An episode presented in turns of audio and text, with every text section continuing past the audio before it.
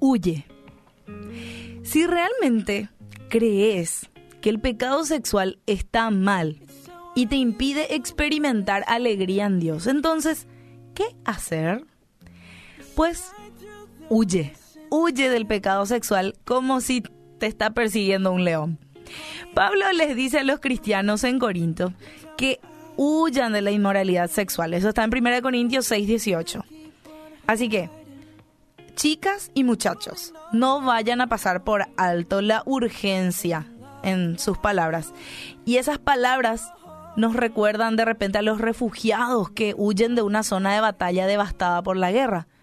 Olvídate de volver a tu casa por tus cosas, o sea, agarrar a los, a los niños y, y a correr, ¿verdad? Ahora. Bueno, y en el libro de Génesis, José es un ejemplo positivo de cómo huir del pecado sexual de la manera adecuada.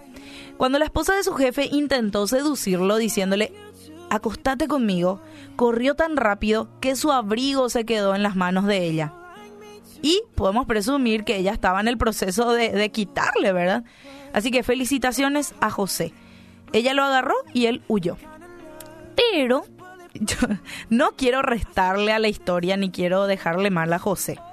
Pero hay algunos otros detalles en ese pasaje que debemos considerar. Y así es como comienza un poquito la historia. Y era José de gallarda figura y de hermoso parecer. Sucedió después de estas cosas que la mujer de su amo miró a José con deseo y le dijo, acuéstate conmigo. Pero él rehusó y dijo a la mujer de su amo, estando yo aquí, mi amo no se preocupa de nada en la casa y ha puesto en mi mano todo lo que posee. No hay nadie más grande que yo en esta casa y nada me ha rehusado excepto a usted, pues es su mujer. ¿Cómo entonces podría yo hacer esta gran maldad y pecar contra Dios? Y ella insistía a José día tras día, pero él no accedió a acostarse con ella o a estar con ella.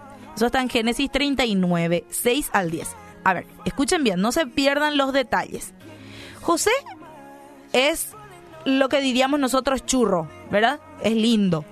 José sabe que ella tiene la intención de acostarse con él. José conoce su privilegio y poder como supervisor de todo el Estado. José sabe que Dios estaría disgustado si actuara eh, en ese pecado, ¿verdad? Además, y eso es crucial, José sabe que ella le está diciendo palabras seductoras todos los días. Con eso en mente, a ver, mira un poquito cómo se nos narra la historia de la huida de José. Pero un día, dice en el versículo 11, pero un día que él entró en casa para hacer su trabajo y no había ninguno de los hombres de la casa allí dentro. Espera, ¿cómo? Y yo me imagino si pudiéramos hablar con José y me gustaría preguntarle, ¿por qué vos estabas solo en la casa? Supervisabas todo, incluso a muchos sirvientes. ¿Por qué no trajiste a algunos de ellos como testigos si total todos los días ya te estaba diciendo se estaba insinuando a vos. Entonces vos, no querrías testigos ahí y personas que con las que ella de repente, bueno, decís, se va a atajar, ¿verdad? Ahora, mi objetivo no es destruir la historia de José, no. Mi objetivo es leer bien la Biblia. Y leer bien ese pasaje significa reconocer lo que José mismo quiere que aprendamos de su vida. Todas las personas, seres humanos, hombres y mujeres pecadores necesitan de la gracia de Dios. Así que obviamente es común que los libros sobre el pecado sexual elogien a José por correr, pero creo que está claro que podría haber corrido antes. Así que, chicas y muchachos que están escuchando, no vayan a coquetear con el borde. No vayas a ver lo cerca que podés acercarte sin caerte del precipicio. No vayas a ver cuánto tiempo podés pasar en www.com sin hacer clic en los anuncios escandalosos de la, del sitio web. Y lo mismo ocurre con las redes sociales. No te vayas a, este, a perder en Facebook o en Instagram con la esperanza de ver alguna foto candente de alguien, ¿verdad?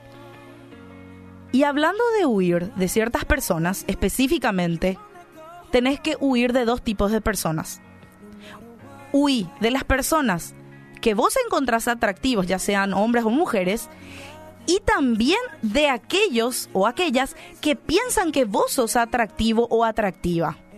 Y estoy hablando principalmente eh, este, también a personas casadas, ¿verdad? Yo estoy casada también, ¿verdad? Pero incluso si no estás casado, de cierta manera eso debería ser cierto también para vos. Entonces, existe la posibilidad de fomentar esa atracción y eh, perdón, ir más allá del contexto adecuado. Así que, al decir todo eso, tengo que agregar algunas cositas más. Tampoco si sos soltero tenés que rechazar a todas las mujeres en general y culparle de tu problema, ¿verdad? No, ¿verdad? O, al, o al, en el caso de las chicas, los muchachos, ¿verdad? Pero tenemos que encontrar la manera de lidiar con esas luchas sin aislar, ¿verdad?, a las otras personas. O sea, la tentación va a estar siempre. Pero, uy. Segunda de Timoteo 2.22 dice, Pablo, ¿verdad?, les dice a los hombres jóvenes, Huye pues de las pasiones juveniles y sigue la justicia, la fe, el amor y la paz con los que invocan al Señor con un corazón puro. Vos hace eso. Seguí la justicia, seguí la fe, seguí el amor y seguí la paz. Y también huí de las pasiones juveniles.